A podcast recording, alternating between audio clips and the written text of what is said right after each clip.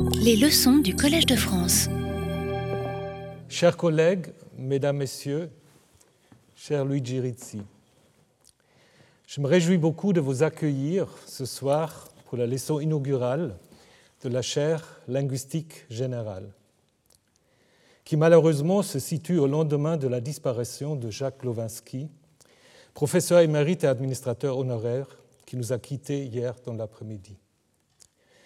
Cette disparition soudaine a provoqué une vive émotion et une grande tristesse dans notre communauté. Sans Jacques Lovinsky, le Collège de France, tel que vous le voyez ici, n'existerait pas. Tous ses collègues ont souligné son humanité, son ouverture, son dévouement sans faille pour notre institution. Mais je sais aussi que Jacques Lovinsky aura souhaité que la vie intellectuelle et scientifique du Collège de France se poursuive, même dans des moments difficiles, et qu'il se poursuive notamment dans l'accueil de nouveaux collègues, événement que nous allons célébrer ce soir. Lors du premier confinement, qui a débuté au mois de mars, nous avons tenté de réorganiser les manifestations du Collège de France en reportant notamment les leçons inaugurales prévues au printemps, dans l'espoir qu'on ne parlerait plus de la pandémie de la Covid-19 à la rentrée universitaire.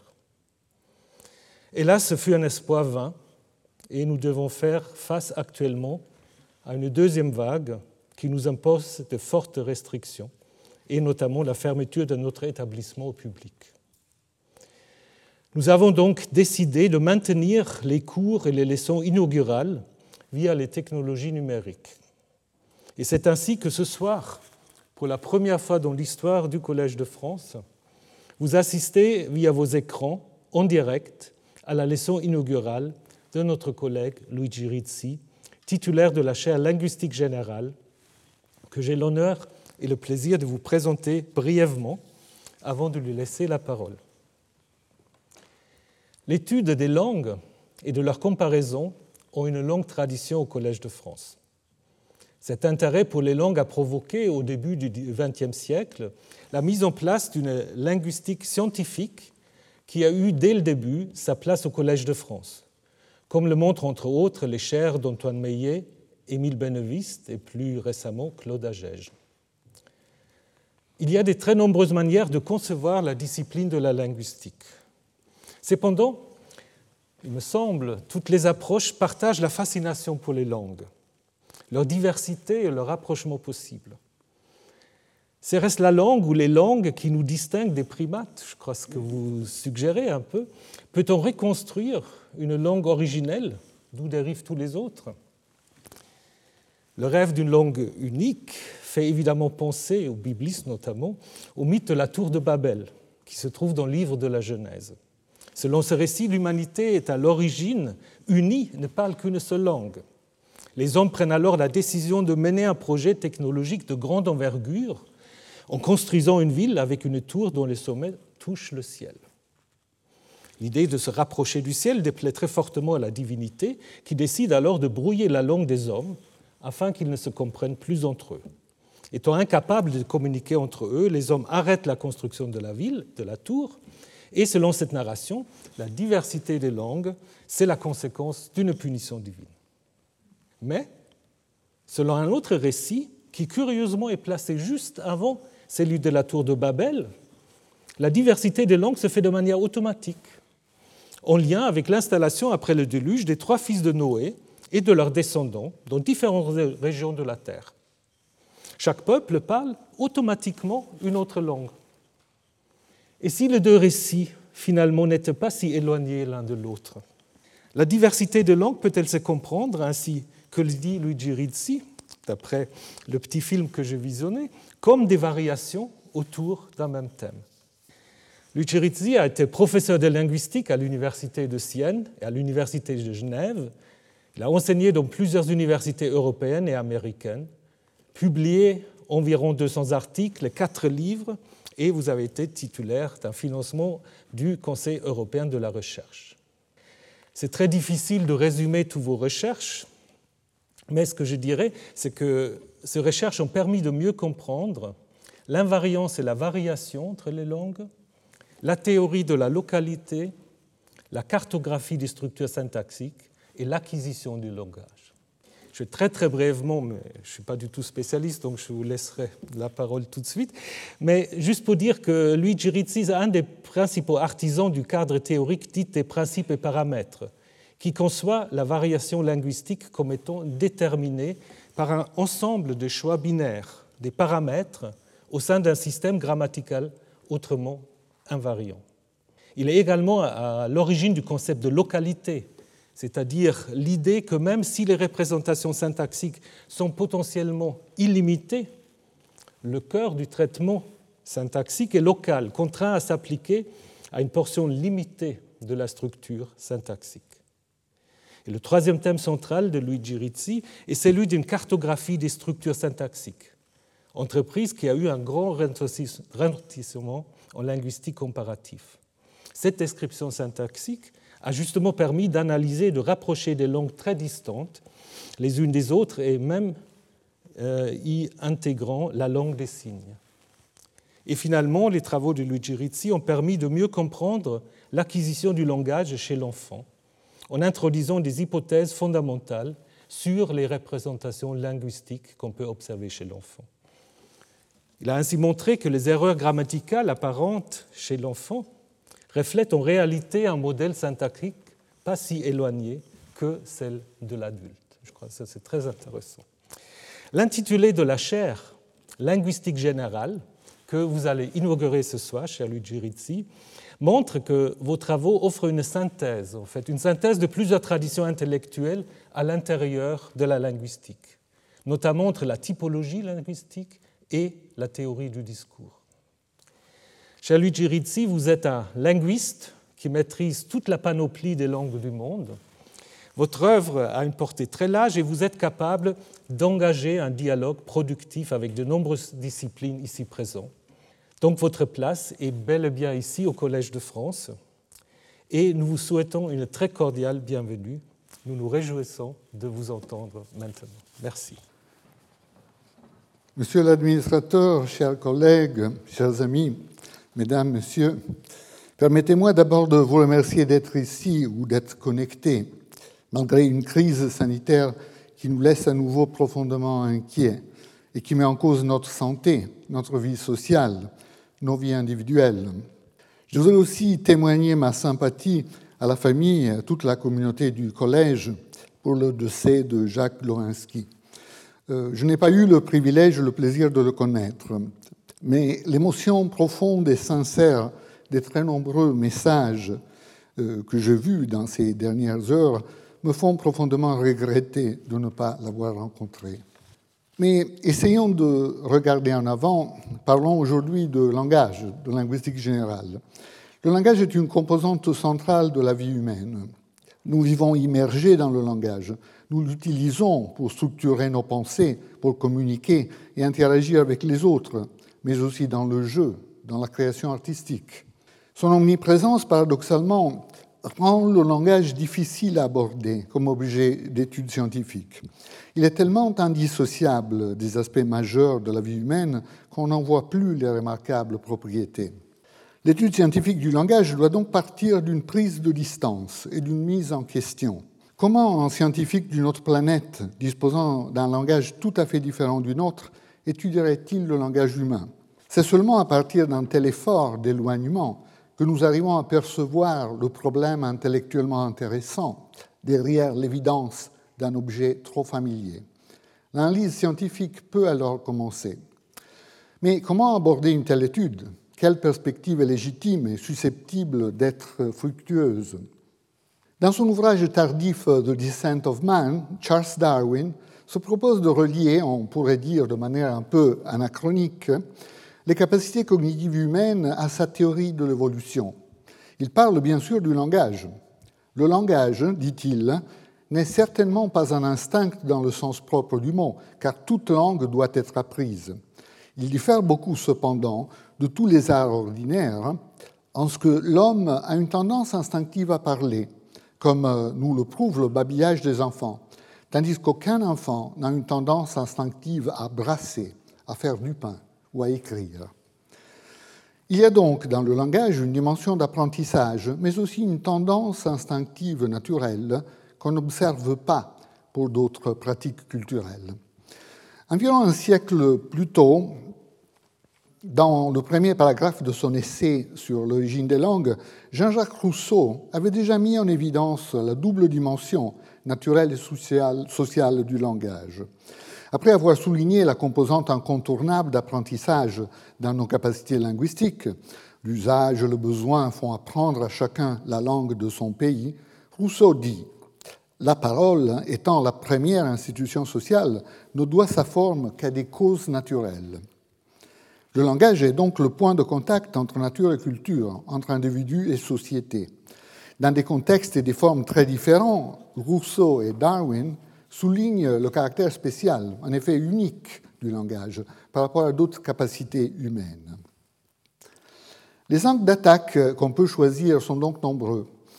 Objet en même temps naturel et social, le langage peut être abordé aussi bien avec les méthodes et les modèles explicatifs émanant des sciences formelles et de la nature qu'avec les instruments offerts par les sciences humaines et sociales. L'approche naturaliste portera sur les bases cognitives du langage et les différents aspects de la dotation biologique qui permet aux membres de notre espèce d'apprendre et utiliser les langues. Ce point de vue tissera des rapports privilégiés avec les neurosciences cognitives, la biologie humaine et aussi les sciences formelles, capables de fournir des instruments précis pour la modélisation. L'approche culturaliste, quant à elle, se concentrera sur euh, les rapports entre le langage et la société, l'histoire, les philologies, les littératures. Ces deux grandes perspectives sont parfois perçues comme alternatives et en compétition l'une avec l'autre, mais elles doivent plutôt être vues comme complémentaires. C'est la nature même du langage, sa complexité, son statut hybride, qui justifie une pluralité de perspectives et de méthodes. D'ailleurs, les deux grandes perspectives ne sont pas totalement isolables l'une de l'autre. On ne peut pas étudier les fondements biologiques du langage sans utiliser les faits empiriques émanant des langues historiquement données. Réciproquement, l'étude de tout aspect socio-historique du langage ne peut que se nourrir des résultats sur les bases naturelles des capacités linguistiques. L'adoption de l'une ou de l'autre perspective est donc le choix d'un centre de gravité dans un système complexe, plutôt que d'un point de vue étanche à d'autres apports. La tradition intellectuelle dans laquelle mon travail euh, se situe a des racines récentes dans la linguistique formelle des 60 dernières années. En premier lieu, la grammaire générative, un programme de recherche qui est à son tour enraciné dans une tradition beaucoup plus ancienne. Cette tradition est marquée ou même définie par une question fondatrice qui a été appelée la question de la créativité dans l'usage normal du langage. Tout locuteur est constamment confronté à des phrases nouvelles, des phrases qu'il n'a jamais entendues dans son expérience linguistique préalable. Néanmoins, le locuteur peut intégrer ces objets nouveaux, les comprendre, réagir de manière appropriée dans un dialogue cohérent en créant à son tour, éventuellement, un autre objet nouveau, une autre phrase. Qu'est-ce donc que ce sentiment de familiarité face à ce qui est constamment nouveau? Il faut aussi remarquer que la nouveauté des phrases n'est pas du tout exceptionnelle. Elle est tout à fait normale dans l'utilisation du langage. Par exemple, il est extrêmement peu probable que quelqu'un parmi vous aura déjà entendu, dans son expérience linguistique précédente, exactement la phrase que je suis en train de produire en ce moment. L'autre aspect marquant lié à la nouveauté est le caractère illimité de notre capacité de construire des phrases nouvelles. Le lexique est un ensemble fini de mots. Euh, des mots nouveaux peuvent bien sûr s'ajouter, mais à chaque instant, l'ensemble est fini, représenté par un objet matériel bien délimité, comme un dictionnaire. Dans le domaine de la phrase, il n'en est rien. Il n'y a rien qui puisse ressembler à un répertoire exhaustif des phrases de la langue, un dictionnaire de phrases.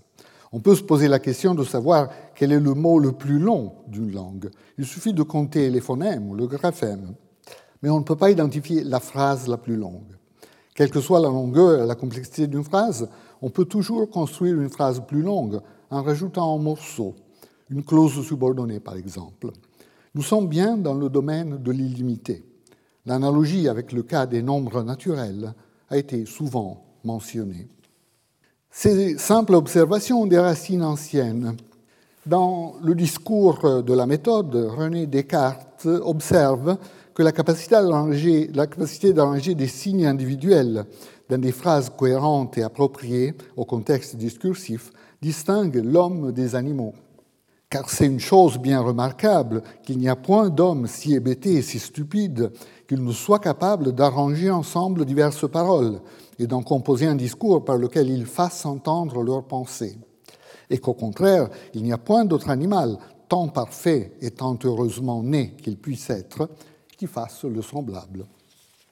Les capacités linguistiques offrent aussi un test fiable pour distinguer l'homme de la machine, selon Descartes. Car on peut bien concevoir qu'une machine soit tellement faite qu'elle profère des paroles, mais non pas qu'elle les arrange diversement pour répondre au sens de tout ce qui se dira en sa présence, ainsi que les hommes le plus hébétés peuvent faire.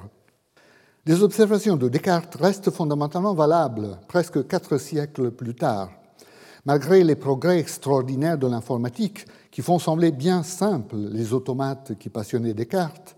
Certaines propriétés du langage facilement accessibles à l'enfant de 5 ans posent des problèmes importants au programme d'interaction linguistique homme-machine.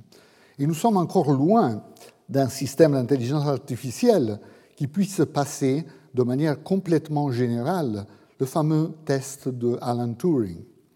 Test qui, en un certain sens, est une version moderne, certes conçue dans un contexte très différent, du test de Descartes pour distinguer l'homme et la machine.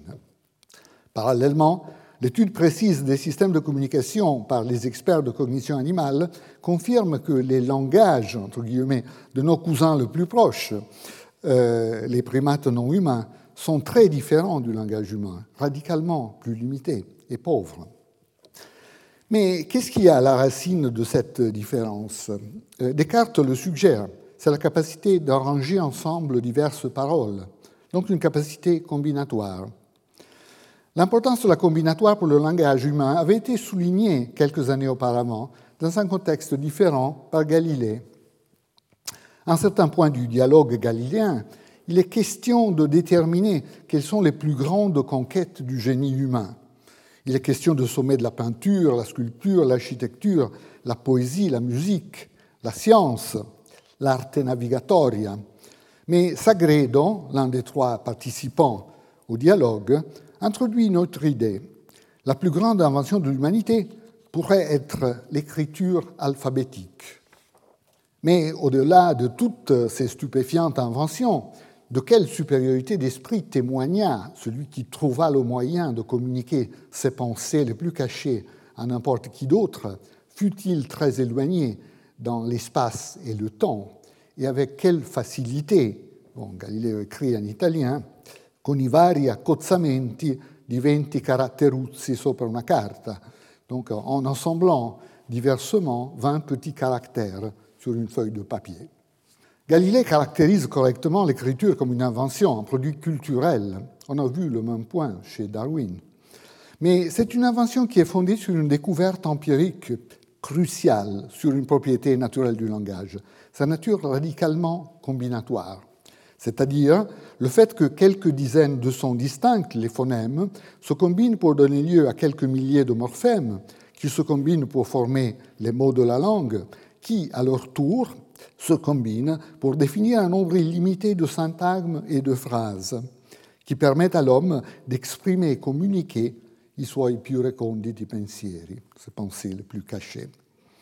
Environ 30 ans après le dialogue galiléen, dans la grammaire générale et raisonnée, Arnaud et Lancelot reprenaient presque à la lettre les propos de Galilée, en identifiant l'un des plus grands avantages de l'homme au-dessus de tous les autres animaux, dans la combinatoire d'un petit nombre de sons euh, qui nous permet de signifier nos pensées et communiquer à autrui tout ce que nous concevons et tous les divers mouvements de notre âme. On voit bien dans les expressions de Galilée et des grammairiens de Port-Royal les deux termes polaires qui donnent le titre de cet exposé, la simplicité des ingrédients de base et la complexité du produit de leur combinatoire. C'est la conception qui est reprise dans la fameuse phrase de von Humboldt La langue fait un usage infini de moyens finis. Une grande contribution de la linguistique structurale de la première moitié du XXe siècle a été d'étudier ces moyens finis et en montrer la nature systématique. Mais se focaliser sur les inventaires des ingrédients de base est seulement une partie de l'analyse. Encore faut-il décrire les propriétés et comprendre la nature du mécanisme combinatoire, le véritable moteur du système, ce qui permet un usage infini. La première et fondamentale contribution de Noam Chomsky dans les années 50 du dernier siècle a été d'aborder la question de la combinatoire et lui donner une réponse précise. La connaissance de la langue implique le stockage de certains inventaires finis, de phonèmes, de morphèmes, de mots, et la maîtrise d'un système de règles combinatoires responsable de l'engendrement des expressions linguistiques complexes il est possible d'étudier avec précision ces systèmes en utilisant certains formalismes élaborés de manière totalement indépendante dans les études sur le fondement logique des mathématiques, des systèmes de règles de réécriture, par exemple. Dès lors, l'accent est déplacé des inventaires finis aux systèmes dynamiques qui engendrent des ensembles potentiellement illimités de représentations. Ce déplacement d'emphase va caractériser les décennies suivantes de la recherche linguistique jusqu'à nos jours. Ces aspects ont été évoqués dans les enseignements d'illustres savants du Collège de France, déjà au début des années 60. Émile Benveniste observait les phonèmes, les morphèmes, les mots peuvent être comptés, ils sont en nombre fini. Les phrases, non. La phrase, création indéfinie, variété sans limite, est la vie même du langage en action. Et Claude Lévi-Strauss la syntaxe n'attend pas pour se manifester qu'une série théoriquement illimitée d'événements ait pu être recensée, parce qu'elle consiste dans le corps de règles qui précèdent à leur engendrement. Mais qu'est-ce qui permet à une entité finie, comme un système de règles formelles, un ordinateur ou notre cerveau, de maîtriser un ensemble infini de structures, en d'autres termes, de faire un usage infini de moyens finis une simple notion formelle, bien étudiée en logique mathématique, fait l'affaire ici, la récursivité. C'est la propriété d'une règle, ou bien d'un système de règles, de se réappliquer à son propre résultat, créant ainsi une boucle qui peut être parcourue indéfiniment. Ainsi, la formation de l'arithmétique du mathématicien italien Giuseppe Peano peut être conçue comme impliquant la règle récursive rajoute 1 qui peut, par adjonction successive de l'unité, permettre d'engendrer n'importe quel nombre naturel. On peut penser à la grammaire générative d'une langue de la même manière, comme un système récursif capable d'engendrer une infinité de phrases. Restons encore un instant au formalisme génératif des origines, tels qu'ils sont présentés par exemple dans la formidable introduction à la grammaire générative de Nicolas Ruvet en 1967, ma première lecture en grammaire générative, qui m'a convaincu de prendre cette direction d'étude. Considérez par exemple le petit système de règles de réécriture suivant, euh, donc les règles 1, 2, 3, simplifiées à bien d'égards. Donc il y a une règle qui dit une phrase se réécrit ou se réalise comme syntaxe nominale et syntaxe verbale. Règle 2, syntaxe verbale se réalise comme verbe, phrase subordonnée. Règle 3, la phrase subordonnée se réalise comme complémentaire, un élément comme que, par exemple en français et phrases. Ce simple système permet de construire la structure arborescente indiquée en quatre, les règles 1, 2, 3, fonctionnant comme des instructions pour construire des arbres élémentaires qui se soudent dans une sorte de Lego. Si une grammaire peut contenir, euh, pardon, si une phrase peut contenir une autre phrase en son sein, ceci permet au système de boucler et ainsi d'engendrer une famille de structures indéfiniment extensibles, comme par exemple Jean dit que Marie pense, que Pierre craint que, etc. etc. Les phrases qu'on utilise normalement ou qu'on trouve dans un texte sont beaucoup moins monotones que cela, parce que les formes de récursivité sont nombreuses et peuvent être alternées et variées, mais le principe abstrait est clair. La nature exacte des procédures récursives utilisées par euh, les langues humaines a été discutée en détail pendant un bon demi-siècle de linguistique formelle. Récemment, certains linguistes sont arrivés à la conclusion qu'il n'y a qu'une seule règle récursive d'une grande simplicité et généralité, qui subsume des règles spécifiques comme celles qu'on vient de voir. C'est l'opération appelée merge en anglais, opération clé du programme minimaliste, le cadre le plus récent de grammaire générative. C'est encore Chomsky qui l'a introduite, 40 ans après son premier livre important, Syntactic Structures. On peut traduire merge en français comme fusionner, combiner ou encore assembler, terme que je vais désormais utiliser ici. Donc il y a une petite règle d'assemblage qui dit cela, deux éléments euh, A et B, on peut euh, les mettre ensemble, on peut les assembler, ce qui donne lieu à la nouvelle expression AB.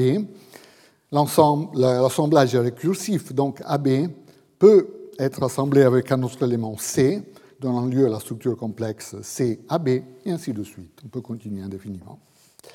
Au milieu de nos connaissances actuelles, l'assemblage récursif est une propriété universelle du langage humain.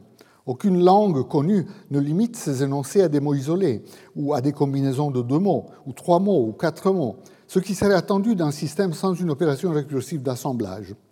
On a là une propriété cruciale et distinctive du langage humain. Si on regarde les systèmes de communication animale, en particulier chez nos cousins les plus proches, les primates non humains. Par exemple, dans la synthèse récente de Schlenker et collaborateurs en 2016, on ne trouve que quelques formes rudimentaires de combinaison de deux éléments, sans trace d'application récursive. L'assemblage récursif semble donc être euh, une marque distinctive du langage humain adulte, ce qui pose la question importante de l'ontogénèse et de la phylogénèse de cette capacité humaine des questions qu'on ne peut poursuivre que dans un cadre interdisciplinaire de neurosciences cognitives. Déplaçons maintenant l'attention des règles combinatoires aux représentations engendrées. Tout énoncé, toute phrase orale ou écrite se présente à nos sens comme une séquence d'éléments, des sons ou de gestes en langue des signes, de graphèmes, de mots. Par exemple, la phrase écrite 7 euh, des séquences d'éléments se présentant l'un après l'autre, comme les perles dans un collier. Mais si ce que nous avons dit sur la génération est correct, les représentations linguistiques sont nécessairement plus complexes que de simples séquences linéaires. Une dimension verticale, hiérarchique, est inévitable. Ce caractère à deux dimensions des représentations linguistiques est bien exprimé par les structures d'arbres. L'arbre associé à une phrase peut être vu comme la récapitulation de toutes les applications de l'assemblage nécessaires à sa génération, où chaque application engendre un arbre élémentaire. Voilà comment une petite phrase comme cette est représentée par l'arbre 8, où je simplifie les choses à bien des égards. Ces représentations ont des propriétés remarquables qui ont fait l'objet d'études détaillées. D'abord, le branchement est toujours binaire. On peut facilement imaginer des représentations avec des branchements multiples, mais non, les langues naturelles n'utilisent que le branchement binaire. C'est une découverte importante, parmi bien d'autres, de Richard Kane, mon professeur à Paris 8, Vincennes, avec Nicolas Ruvet. Même dans des cas où un branchement ternaire ou NR serait plausible, comme par exemple la construction à double objet en anglais, Mary gave Bill a book, une analyse fine montre que la structuration binaire se révèle correcte. Quel type d'argument empirique peut-on donner en faveur d'une organisation hiérarchique invisible et inaudible comme 8 qui accompagne l'organisation linéaire séquentielle immédiatement visible? En effet, il y a de bonnes raisons de penser que l'organisation hiérarchique invisible est beaucoup plus fondamentale pour le fonctionnement du langage que l'organisation linéaire. Les règles grammaticales sont invariablement sensibles à l'organisation hiérarchique. Chaque fois où les deux organisations entrent en conflit, c'est toujours l'organisation hiérarchique qui l'emporte. Pour essayer d'illustrer ce point, je veux maintenant discuter les processus de mouvement et les effets de localité. La construction des structures euh, en assemblant des pièces euh, séparées est certes la procédure centrale de la combinatoire linguistique, mais pas la seule. Dans les langues naturelles, les éléments sont souvent prononcés dans des positions distinctes, des positions où ils sont interprétés. Considérons une question sur un constituant comme 12. Quel livre Jean veut-il acheter? L'expression quel livre, prononcée en début de phrase, doit être interprétée comme objet direct du verbe acheter. On dira qu'il y a une dépendance entre l'expression initiale et le verbe qui en régit l'interprétation. La manière classique d'aborder le problème de ces dépendances à distance, c'est de postuler une opération de mouvement. Dans une représentation abstraite, l'expression quel livre figure bien dans la position du COD d'acheter, comme en 13a. Jean veut acheter quel livre Et ensuite, elle est déplacée en position initiale, en 13b. Le mouvement laisse une trace, une copie dans la position de départ, une position qui reste non prononcée, mais qui est visible à notre grammaire mentale. Or, tout mouvement obéit à des principes de localité qui en limitent l'application dans certains contextes. Considérons par exemple la symétrie suivante. Un élément interrogatif peut être sorti d'une déclarative, mais non pas d'une question indirecte. Étant donné une déclarative comme 14a comme ligne de base, donc on croit que Jean est parti à 17 heures, la question principale 14b peut être construite. Quand croit-on que Jean est parti? Tandis qu'à partir de l'interrogative indirecte 15a, on se demande qui est parti à 17 heures, il est tout à fait impossible d'obtenir la question principale 15b dans l'interprétation où on s'interroge sur l'heure du départ, donc quelque chose comme 15b. Quand se demande-t-on qui est parti dans l'interprétation pertinente, est impossible. La petite étoile, l'astérisque, indique cette possibilité. Pourquoi une telle restriction?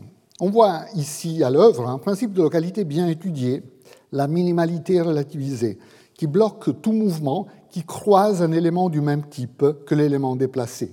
Donc le principe dit que le mouvement d'une position Y à une position X est bloqué dans une configuration d'intervention, celle qui est indiquée en 16, où Z, l'élément intervenant, est un élément du même type que X, que l'élément cible, que la position finale.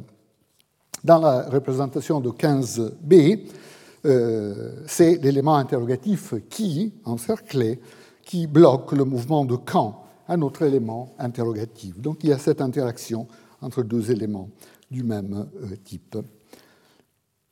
Maintenant, qu'est-ce, que ça a à voir avec les structures hiérarchiques? L'observation pertinente est que dans d'autres contextes, l'effet d'intervention ne s'observe pas. À partir d'une ligne de base comme 17a, la question de savoir qui avait gagné a été résolue en fin de journée.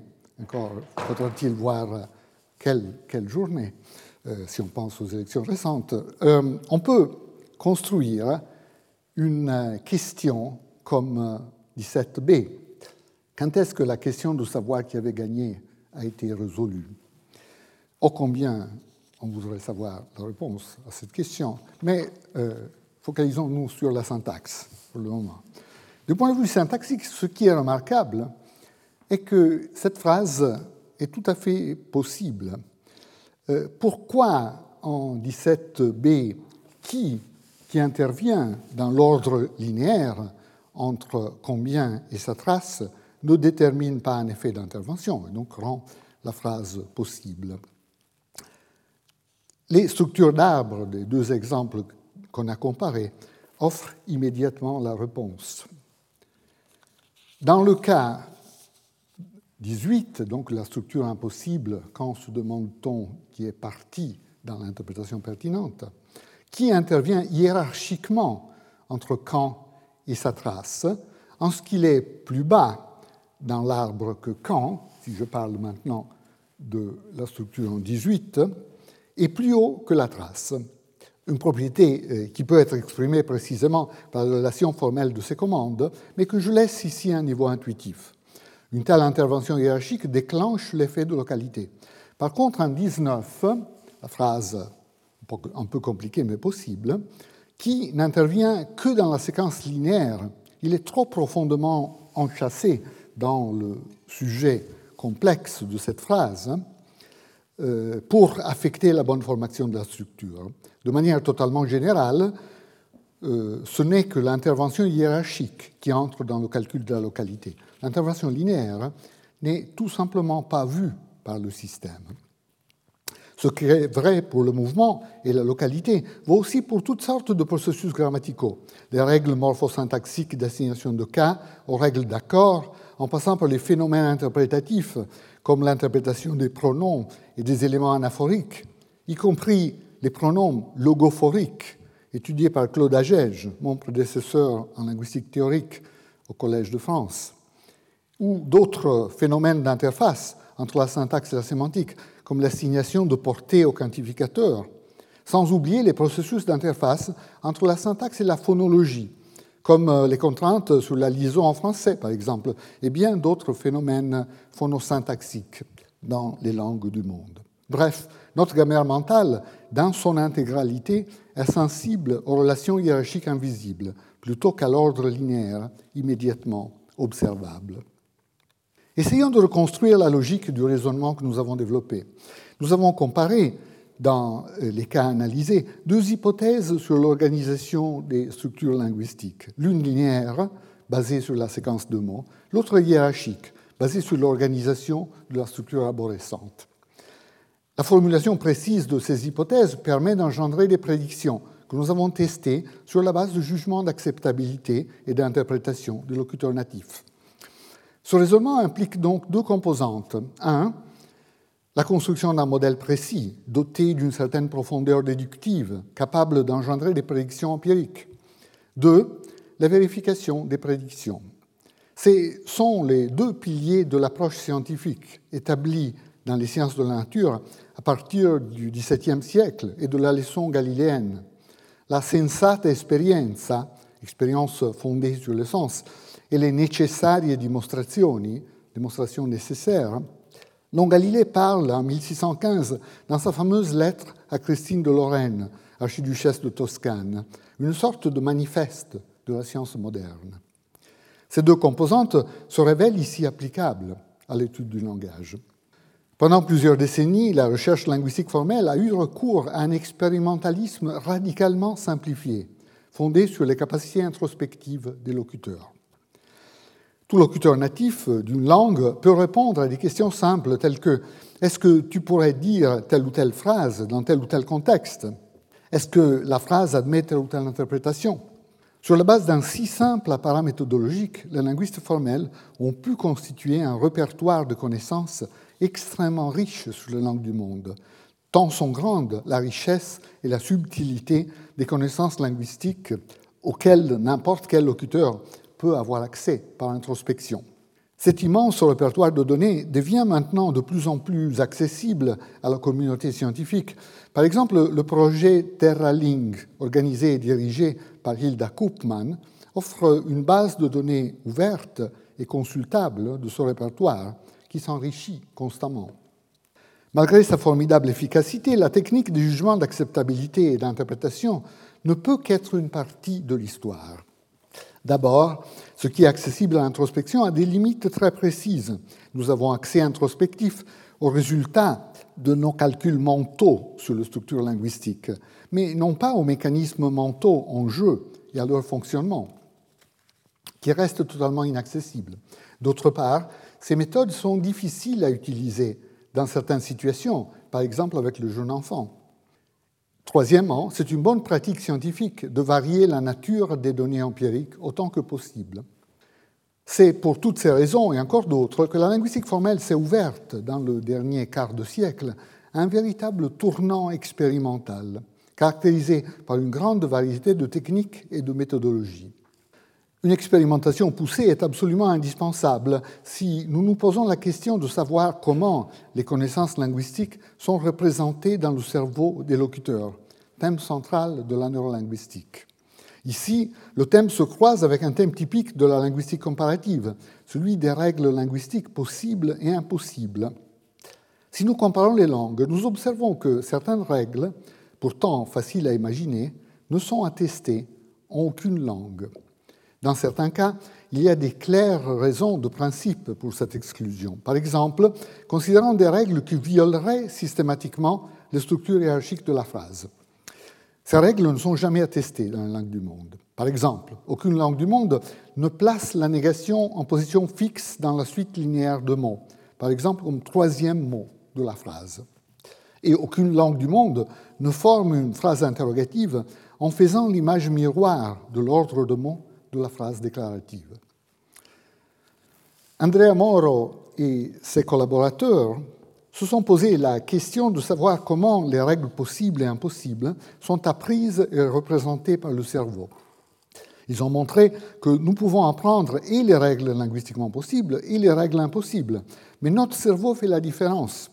Grâce à l'IRM, on peut voir que les circuits linguistiques, en premier lieu la région de Broca, sont impliqués dans l'apprentissage de règles possibles, tandis que d'autres circuits non linguistiques sont recrutés pour l'apprentissage de règles impossibles. Nous sommes capables d'apprendre ces dernières comme nous arrivons à apprendre toutes sortes de règles non linguistiques dans la vie de tous les jours. Mais notre cerveau discrimine les deux types de règles et n'engage pas des circuits dédiés au langage dans l'apprentissage des règles linguistiques impossibles. Mais comment notre cerveau calcule-t-il des procédures récursives, arrivant ainsi à maîtriser l'ensemble illimité de phrases de la langue? La récursivité dans le cerveau est en quelque sorte le saint graal de la recherche neurolinguistique. Comment procéder? Il faut d'abord identifier les structures neurales qui sont impliquées dans le traitement des structures récursives, et puis essayer de comprendre, par la recherche en imagerie et par la modélisation formelle, comment le calcul récursif est implémenté dans les structures cérébrales. Poursuivant ce genre de questions, Stanislas Dehaene, Christophe Pallier et leurs collaborateurs ont montré à l'IRM que certaines zones du circuit linguistique s'activent progressivement avec la croissance de la taille des syntagmes et donc du nombre d'applications de l'assemblage. Certaines composantes de la région de Broca, mais aussi le sillon temporal supérieur. Cette activation se fait indépendamment de la sémantique lexicale, en ce que, quand on l'observe, si les mots sont remplacés par des mots inventés qui n'ont pas de sens, ce qu'on appelle, d'après Lewis Carroll, Jabberwocky. La ricale pouge en baloc, ce genre de choses, de phrases qui sonnent bien, mais qui n'ont pas des mots réels. Le circuit identifié par ces auteurs semble donc répondre sélectivement à la complexité syntaxique, à l'application réitérée de l'assemblage. Énormément de travail reste bien sûr à faire pour arriver à une compréhension précise de la nature et du fonctionnement des computations cérébrales en jeu dans le langage. Néanmoins, les linguistes formels et les neuroscientifiques parlent aujourd'hui des langues techniques suffisamment proches et compatibles pour permettre des collaborations fructueuses. Et le progrès des connaissances dans ce secteur s'accroît constamment. Revenons à la question de la complexité euh, du langage et regardons-en l'une des dimensions les plus frappantes évoquées par l'administrateur. Si nous comparons les langues, l'aspect qui saute immédiatement aux yeux, c'est la variabilité, qui affecte tous les niveaux d'analyse. Variabilité des sons, des formes morphologiques, de la syntaxe, du lexique, peut-être même euh, des sens, quoique la variabilité sémantique est plus controversée et en tout cas moins immédiatement visible. Néanmoins, le linguiste ne peut pas s'arrêter au constat de la variabilité. Il doit se poser la question du cadre général à l'intérieur duquel la variabilité est possible. La possibilité même d'une linguistique générale dépend de cette question. En effet, les fondateurs de la discipline l'ont clairement posé nous lisons dans le cours de linguistique générale assemblé par les élèves de Ferdinand de Saussure sur la base de ses enseignements genevois au début du XXe siècle. La tâche de la linguistique sera A. de faire la description et l'histoire de toutes les langues qu'elle pourra atteindre, B. de chercher les forces qui sont en jeu d'une manière permanente et universelle dans toutes les langues et de dégager les lois générales auxquelles on peut ramener tous les phénomènes particuliers de l'histoire. De façon similaire, dans sa leçon d'ouverture du cours de grammaire comparée au Collège de France le 13 février 1906, Antoine Meillet euh, dit La recherche de loi générale, tant morphologique que phonétique, doit être désormais euh, l'un des principaux objectifs de la linguistique mais de par leur définition même, ces lois dépassent les limites des familles de langues. elle s'applique à l'humanité entière. On ne peut donc pas se limiter, d'après Meillet, à l'identification de généralisation interne à une famille de langues, les langues indo-européennes par exemple. Mais il faut viser plus haut, avec la recherche de lois universelles du langage. Dans la même ligne, Émile Benveniste observe La linguistique a un double objet. Elle est science du langage et science des langues. Cette distinction, qu'on ne fait pas toujours, est nécessaire. Le langage, faculté humaine, caractéristique universelle et immuable de l'homme, est autre chose que les langues, toujours particulières et variables, en lesquelles il se réalise. Mais ces voies différentes s'entrelacent souvent. Donc, la question se pose de savoir comment raccorder la description fine des langues individuelles avec la quête des universaux du langage. Comment exprimer de manière optimale l'entrelacement entre ces lignes de recherche dont Benveniste nous parle Différentes approches euh, proposées dans le courant du XXe siècle ont tenté d'aborder cette question, privilégiant tantôt la variation, tantôt l'invariance, au détriment de l'autre aspect, alors que les deux aspects sont tout aussi essentiels. Une idée simple, introduite en grammaire générative à la fin des années 70, a défini l'approche moderne de la question et profondément influencé les études comparatives des dernières décennies. On peut concevoir que la faculté humaine du langage spécifie une grammaire universelle, un système de calcul mental dédié au langage. Ce système consiste en certaines règles universelles soumises à des principes généraux d'application et spécifiant un nombre fini de paramètres. Les paramètres sont de points de choix laissés ouverts par le système euh, qui peuvent typiquement assumer l'une des deux valeurs possibles. Équipé par ce système, l'enfant fixe les paramètres sur la base de son expérience, des énoncés qu'il entend dans son environnement linguistique, et acquiert de cette manière la grammaire de sa langue, qui est une des réalisations possibles du système général. D'après ce point de vue, l'acquisition d'une langue est une procédure de sélection que l'enfant accomplit sur la base de l'expérience, à partir d'un ensemble d'options engendrées par son esprit. Cette manière de concevoir l'apprentissage est en ligne avec ce qui a été montré dans la recherche sur l'état cognitif initial du bébé par Jacques Meller et ses extraordinaires écoles d'expérimentalistes en France et en Italie, ainsi que par Jean-Pierre Changeux et Stanislas Dehaene dans leurs recherches sur les bases neurales de l'apprentissage.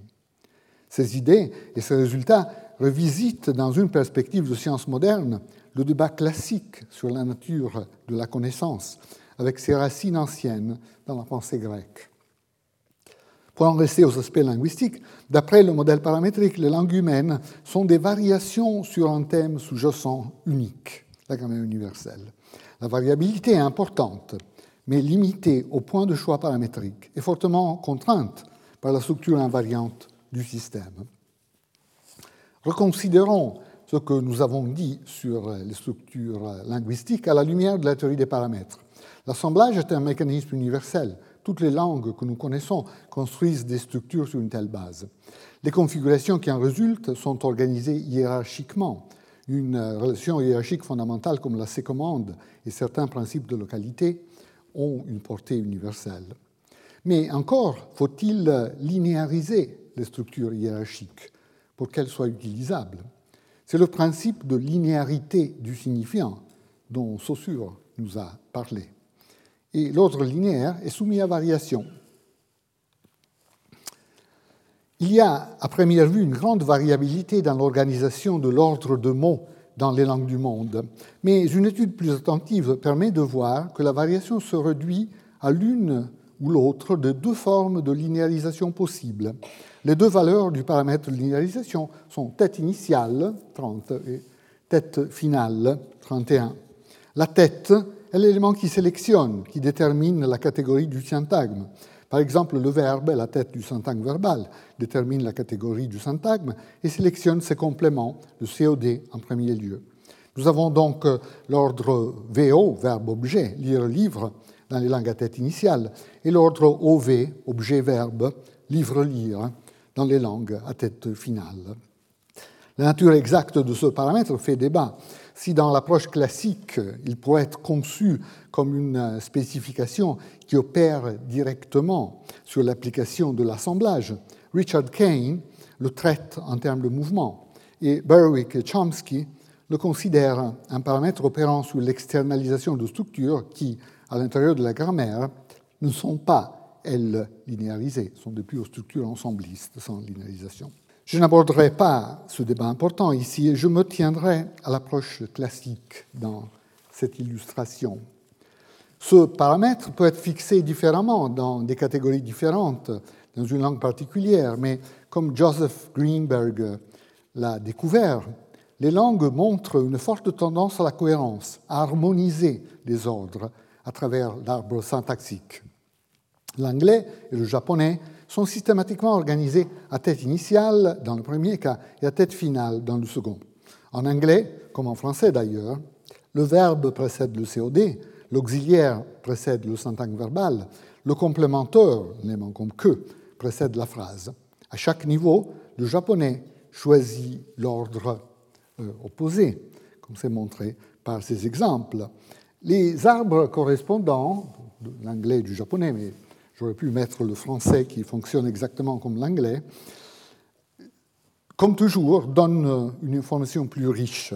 Il montre que les arbres dans les deux langues sont presque, mais pas entièrement, l'image miroir l'un de l'autre. Donc vous avez la structure anglaise qui branche systématiquement à droite et la structure euh, japonaise qui branche presque systématiquement à gauche, mais pas tout à fait. Hein, Ce n'est pas exactement l'image miroir. Pourquoi?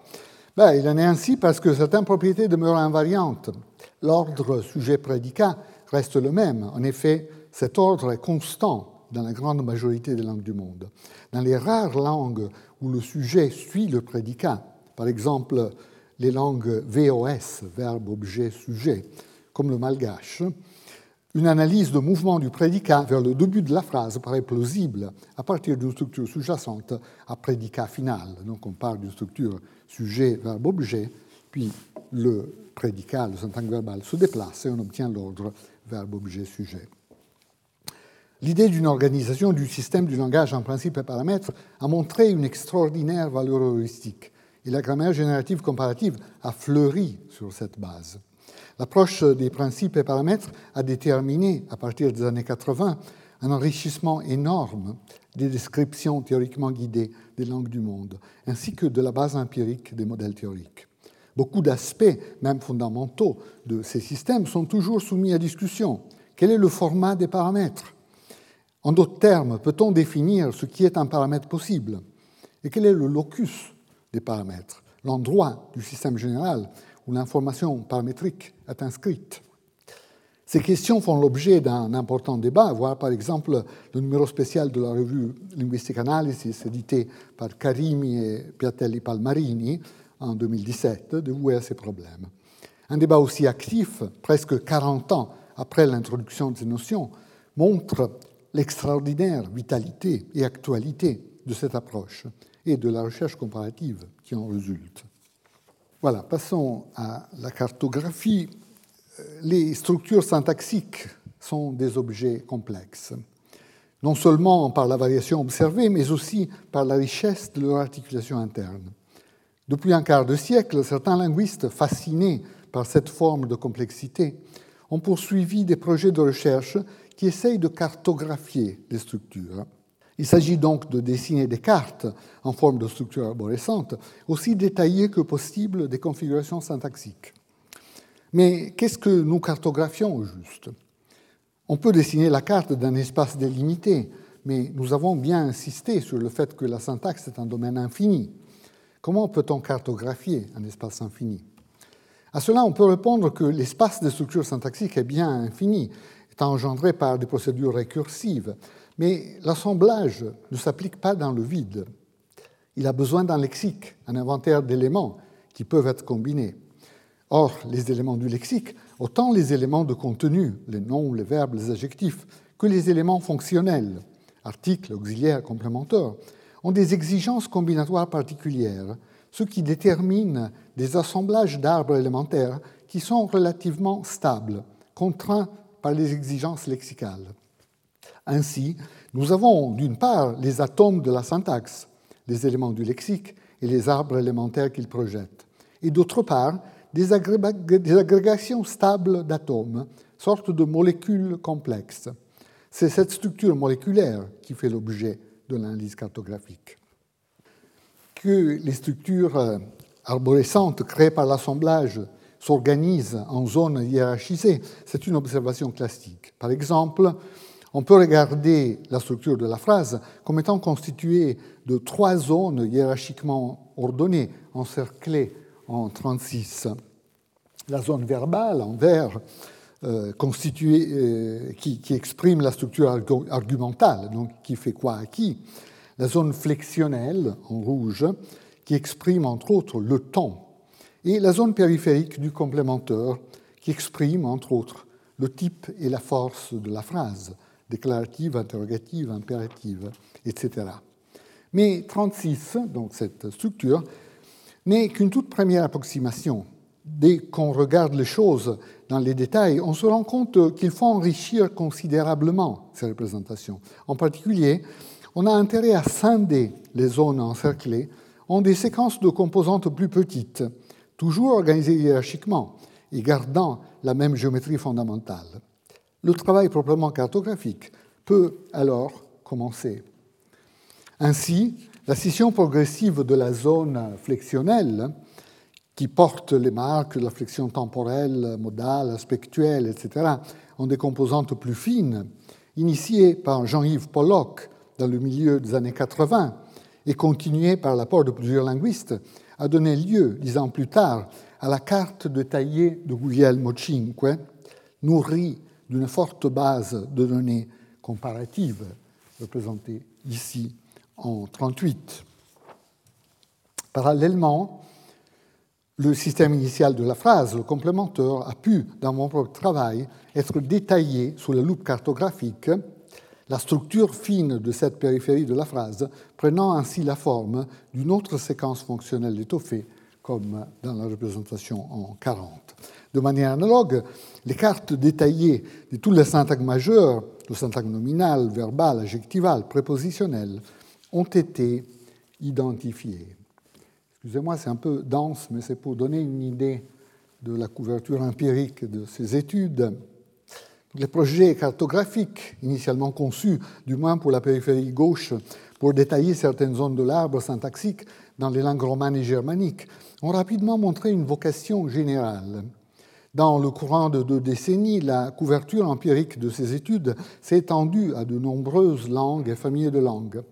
Au-delà du noyau initial de langues romanes et germaniques, ont été cartographiées parmi les langues indo-européennes certaines zones structurales des langues celtiques et slaves, du grec moderne, de l'arménien, du persan.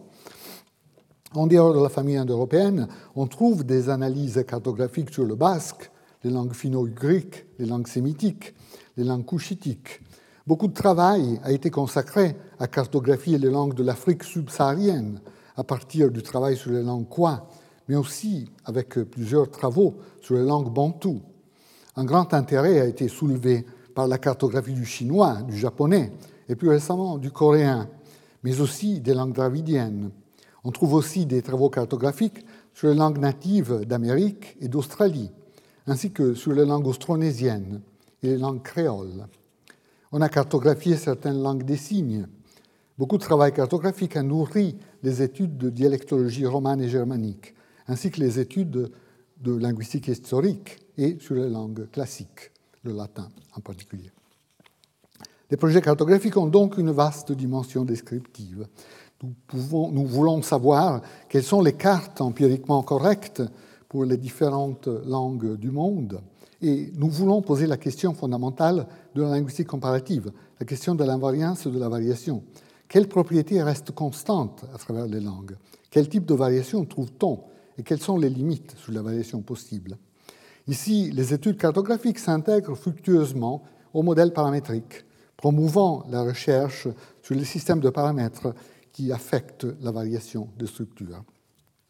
Et puis, il y a d'autres questions théoriques cruciales qui sont évoquées.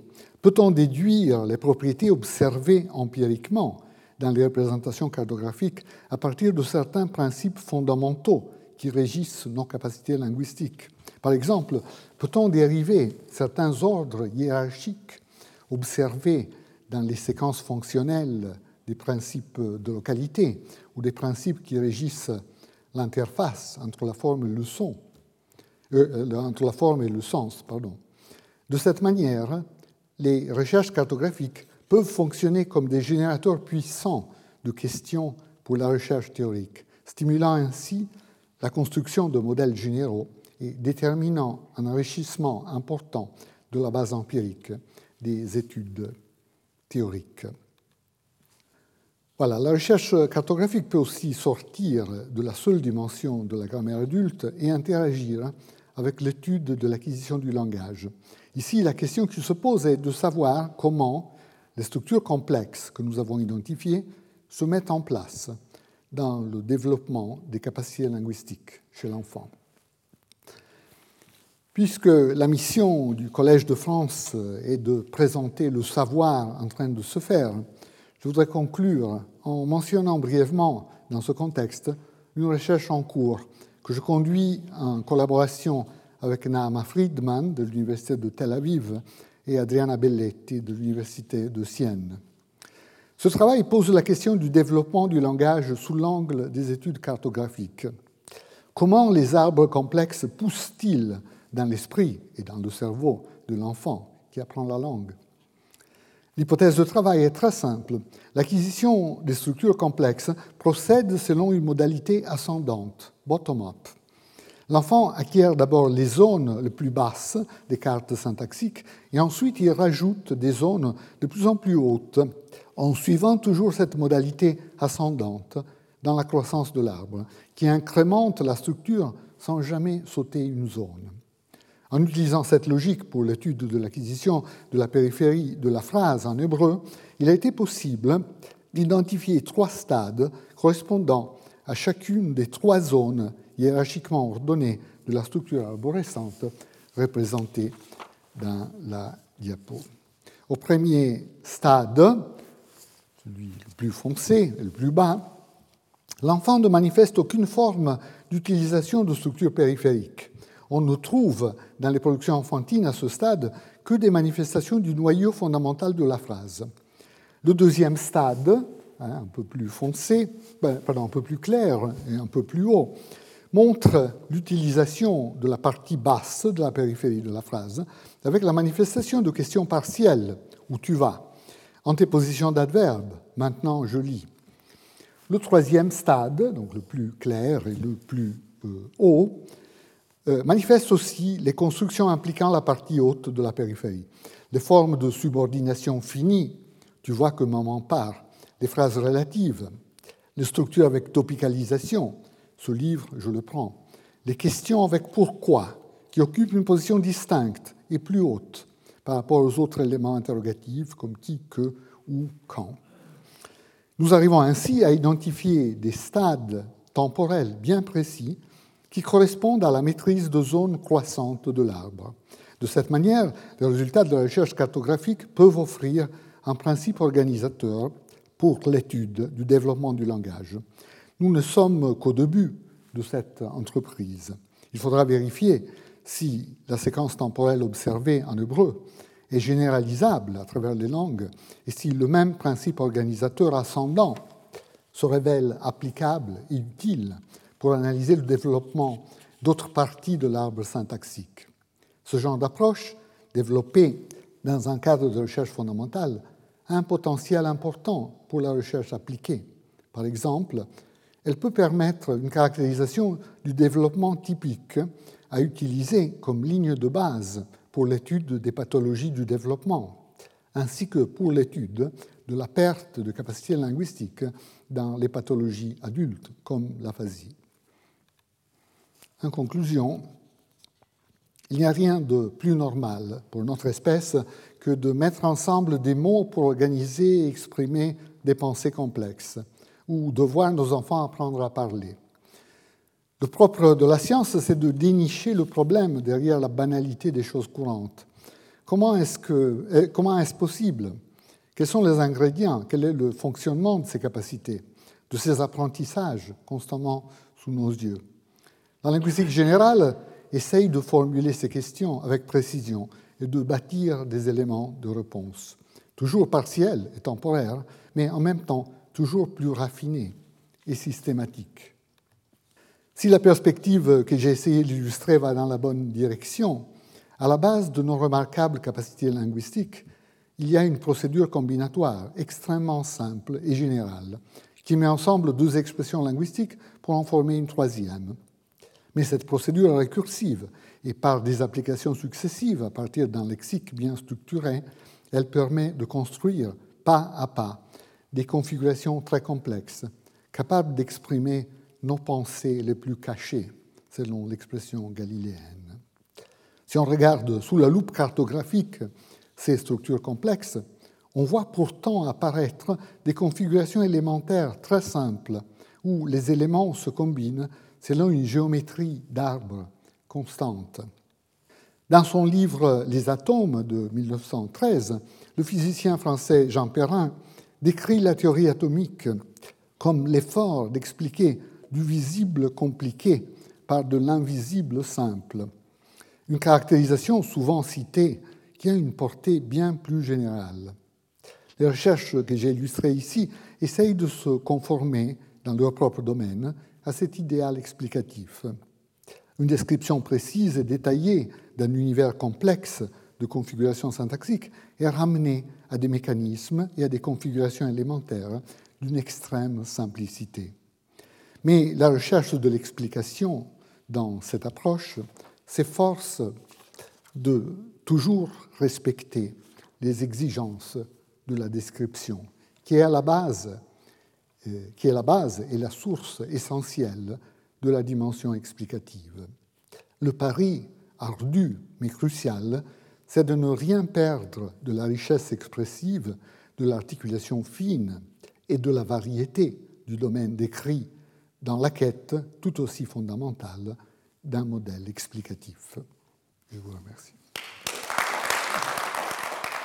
Retrouvez tous les contenus du Collège de France sur www.colège-2-france.fr.